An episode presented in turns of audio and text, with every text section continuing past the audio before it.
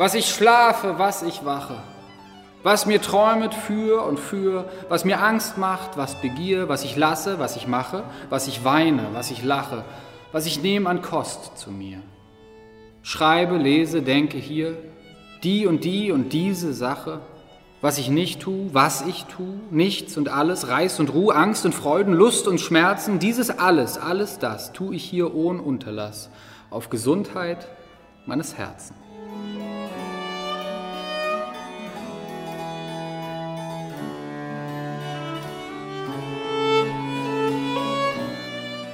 Traumwerk ist ein CD-Projekt von der Cembalistin Elina Albach und dem Ensemble Continuum. Hier dreht sich alles um den Vanitas-Gedanken. Alles ist vergänglich, lautet der. Aber bei dem Gedanken hört die CD nicht auf. Was tun wir mit der Zeit, die uns gegeben ist? Was bedeutet es, im Hier und Jetzt zu leben? Und was bleibt? In diesem vierteiligen Podcast stellen wir die CD und ihre Fragen vor. Traumwerk Folge 4 mit der Cembalistin und Ensembleleiterin Elina Albach und Texten aus Momo von Michael Ende.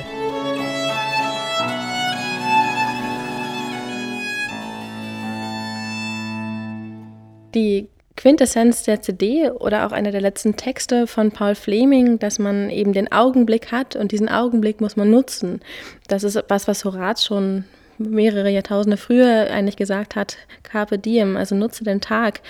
Paul Fleming wiederholt das dann im 17. Jahrhundert und das ist auch eigentlich was, was heute ja von einigen gepredigt oder eingeführt wird, dass man sagt, man, man soll das doch wertschätzen, was man hat und was man täglich macht und das Leben irgendwie sinnvoller ausfüllen, als es vielleicht so vor 20 Jahren üblich oder, oder in Mode war. Und das denke ich schon, dass es da eine Bewegung gibt, die auch da jetzt in diese Richtung geht. Und ich finde das eigentlich ganz interessant, dass diese Dichter aus dem 17. Jahrhundert, die ungefähr so alt waren wie wir, also Ende 20, Anfang 30, die waren in einer existenziell völlig anderen Situationen, als wir das heute sind. Also die waren zwar genauso alt, aber die hatten eigentlich schon einen Großteil ihres Lebens hinter sich und wussten ja vor allem auch überhaupt nicht, was noch vor ihnen liegt und wie viel überhaupt noch vor ihnen liegt. Und das finde ich eine ganz interessante Vergleichssituation, dass man heute denkt, naja, ich bin Ende 20 und habe noch alles vor mir und ich kann ja alles machen. Und das ist dann natürlich dann doch nicht immer so. Und dass man dann auch jetzt schon überlegt, naja, ist das denn sinnvoll, was ich mache und bringt es was? Oder sollte ich das lieber lassen und was anderes Sinnvolles machen?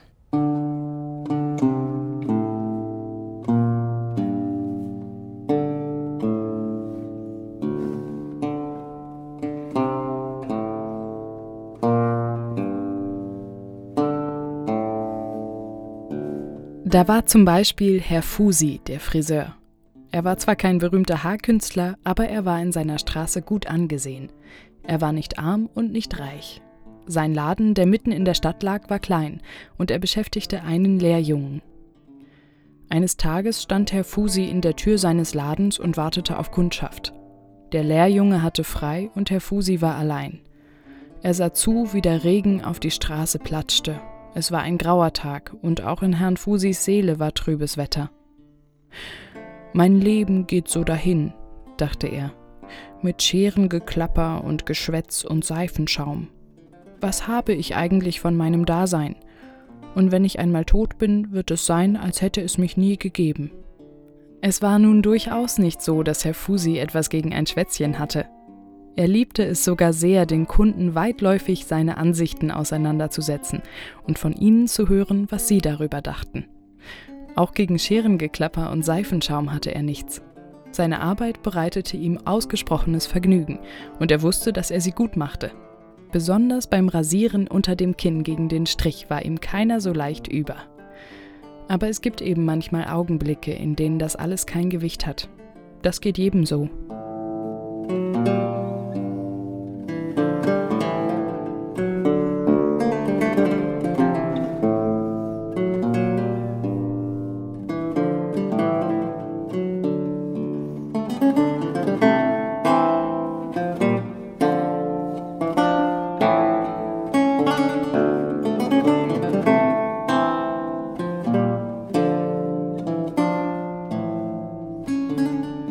Täglich wurden im Rundfunk, im Fernsehen und in den Zeitungen die Vorteile neuer zeitsparender Einrichtungen erklärt und gepriesen, die den Menschen dereinst die Freiheit für das richtige Leben schenken würden.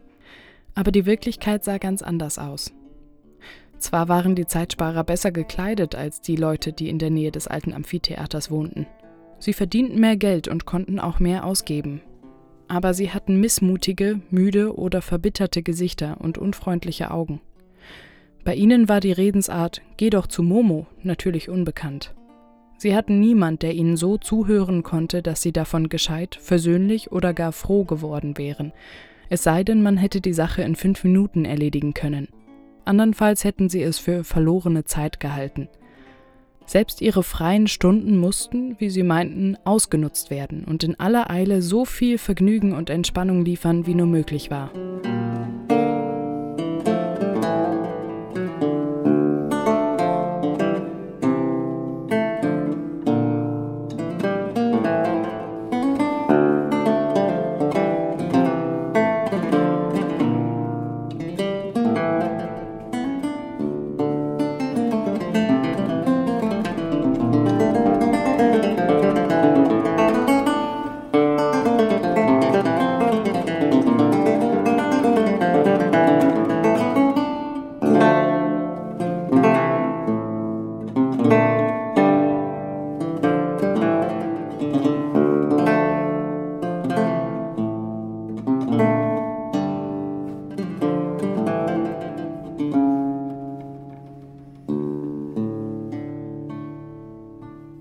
Das Leben ist ein Laub, das grunt und falbt geschwind, ein Staub, den leicht vertreibt der Wind, ein Schnee, der in dem Nu vergeht, ein See, der niemals stille steht, die Blum so nach der Blüt verfällt, der Ruhm auf kurze Zeit gestellt, ein Gras so leichtlich wird verdrucket, ein Glas so leichter wird zerstucket, ein Traum, der mit dem Schlaf aufhört, ein Schaum, den Flut und Wind verzehrt, ein Heu, das kurze Zeite bleibet.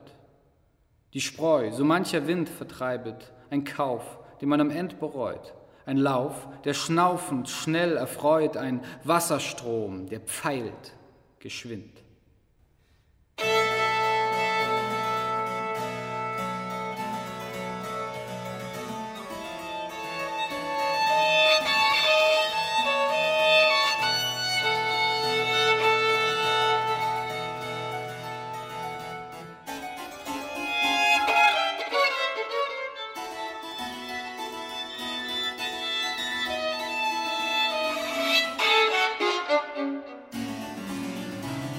Beppo Straßenkehrer wohnte in der Nähe des Amphitheaters in einer Hütte, die er sich aus Ziegelsteinen, Wellblechstücken und Dachpappe selbst zusammengebaut hatte.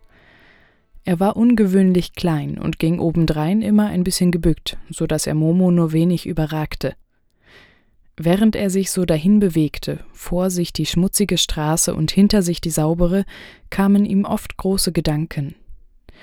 Siehst du, Momo, sagte er dann zum Beispiel, es ist so, Manchmal hat man eine sehr lange Straße vor sich. Man denkt, die ist so schrecklich lang, das kann man niemals schaffen, denkt man. Er blickte eine Weile schweigend vor sich hin, dann fuhr er fort. Und dann fängt man an, sich zu eilen.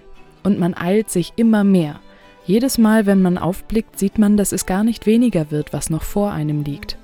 Und man strengt sich noch mehr an, man kriegt es mit der Angst, und zum Schluss ist man ganz außer Puste und kann nicht mehr und die Straße liegt immer noch vor einem. So darf man es nicht machen. Er dachte einige Zeit nach. Dann sprach er weiter Man darf nie an die ganze Straße auf einmal denken, verstehst du? Man muss nur an den nächsten Schritt denken, an den nächsten Atemzug, an den nächsten Besenstrich und immer wieder nur an den nächsten.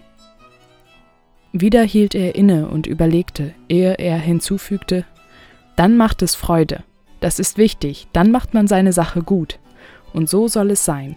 Auf einmal merkt man, dass man Schritt für Schritt die ganze Straße gemacht hat. Man hat gar nicht gemerkt, wie, und man ist nicht aus der Puste.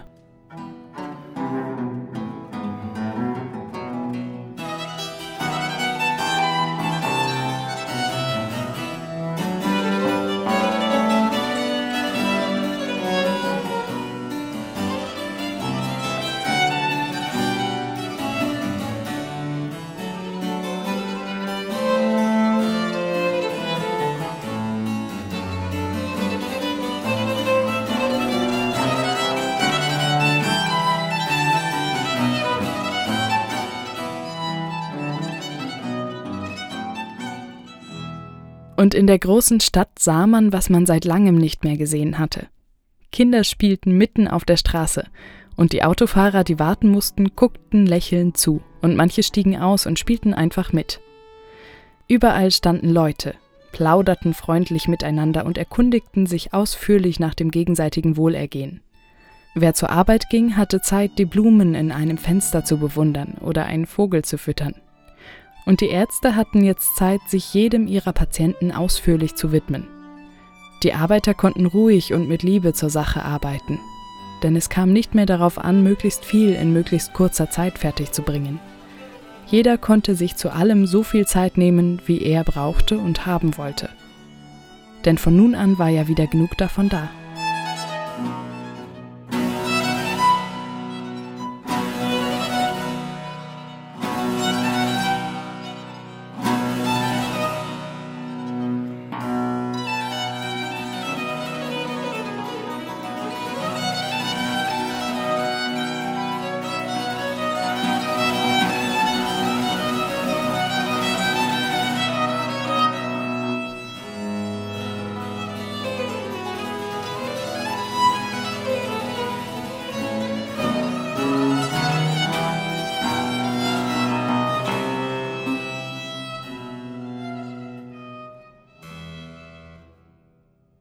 Ich versuche das jetzt zu übertragen auf andere Konzertkonzepte oder Projekte, die ich kreiere, dass ich immer das Bestreben habe, eine Dramaturgie zu schaffen oder eine Geschichte zu erzählen, die auch jedem einzelnen Konzert eine Relevanz geben. Und das ist mal mehr, mal weniger umsetzbar. Das hängt natürlich von vielen verschiedenen Faktoren ab. Bei dieser CD-Aufnahme war es einfach möglich, hundertprozentig konsequent das umzusetzen und das zu verfolgen. Und da sind viele Jahre natürlich dann auch ins Land gegangen und gab es viele tolle Leute, die daran mitgearbeitet haben. Das ist für ein einzelnes Konzert natürlich oft nicht so möglich. Und trotzdem finde ich, müsste der Anspruch ja da sein.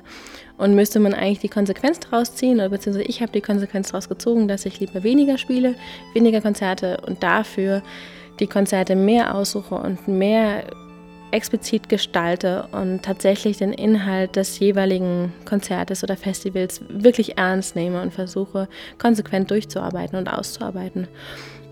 Das ist nicht unbedingt gesagt, dass es funktioniert, aber ich finde, dass es für mich schafft es auf jeden Fall eine Sinnhaftigkeit, die ich vorher oft vermisst habe.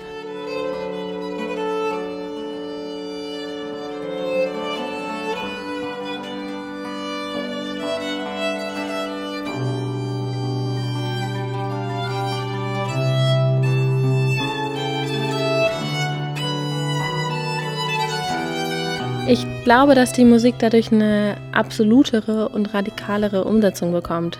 Also ich denke, dass es sinnvoll ist, wenn man das darauf übertragen möchte, dass man sagt, es ist nie egal, dass man spielt und es ist auch nie egal, was man spielt und wie man es spielt, sondern es muss immer eine Aussage und eine Bedeutung für den Moment haben. Und das, finde ich, spiegelt sich auf allen Ebenen wieder. Also wenn ich ein Konzert spiele, muss es ganz entscheidend wichtig sein, dass dieses Konzert in diesem Moment so stattfindet. Und dann muss es aber auch eine Aussage geben, die es relevant macht. Also einfach nur ein Programm zu rekapitulieren, was man 40 Mal gespielt hat, wird nichts mehr dem Moment hinzufügen. Und genauso finde ich, ist es bei einer CD-Aufnahme oder bei einer Aufnahme generell, dass man doch immer versuchen muss, was für den Moment zu schaffen und zu kreieren und dass es tatsächlich eine Relevanz bekommt, die eben nicht austauschbar ist und die dann was mit dem Moment, in dem der Hörer das hört, was macht.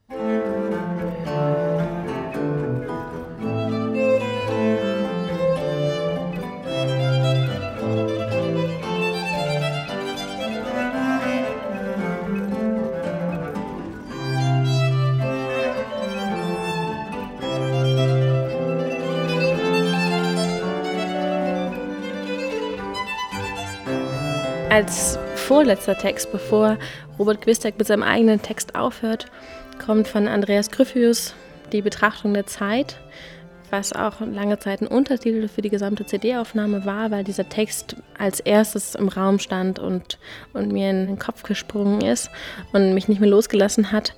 Und zwar, ich kann ihn ja kurz einmal nennen. Mein sind die Jahre nicht, die mir die Zeit genommen.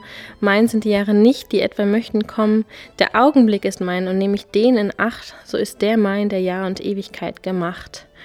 Und das ist für mich am Schluss dieser ganzen Geschichte, die da erzählt wurde, extrem essentiell, dass man natürlich am Anfang gehört hat, die Zeit ist mein und ich bin in der Zeit und der Mensch ist in der Zeit.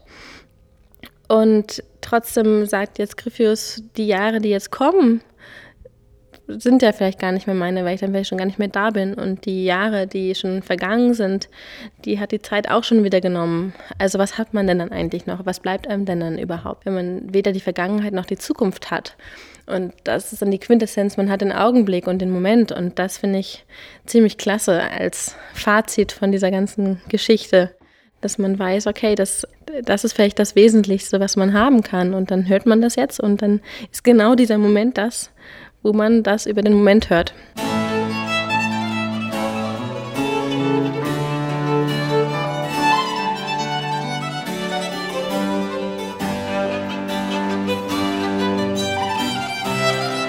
Das war die letzte Folge unserer vierteiligen Serie Traumwerk. Wir hoffen, sie hat euch gefallen. Dieser Podcast ist nur ein Teil unserer Henry-App, die es kostenlos für iOS und Android in den App Stores gibt. In der App gibt es die gesamte Musik der Produktion Traumwerk von Elina Albach und dem Ensemble Continuum. Wenn euch der Podcast gefällt, würden wir uns freuen, wenn ihr ihn weiterempfehlt oder uns eine Bewertung bei iTunes dalasst. Mehr Infos findet ihr auch auf henry.podium-esslingen.de. Dieser Podcast ist eine Produktion von Birgit Nockenberg. Vielen Dank für die Interviews an Elina Albach, Thomas Seedorf und Johannes Klaassen. Henry ist Teil der Digitalsparte von Podium Esslingen und wird gefördert von der Karl-Schlecht-Stiftung und der Kunst- und Kulturstiftung der Sparda Bank Baden-Württemberg.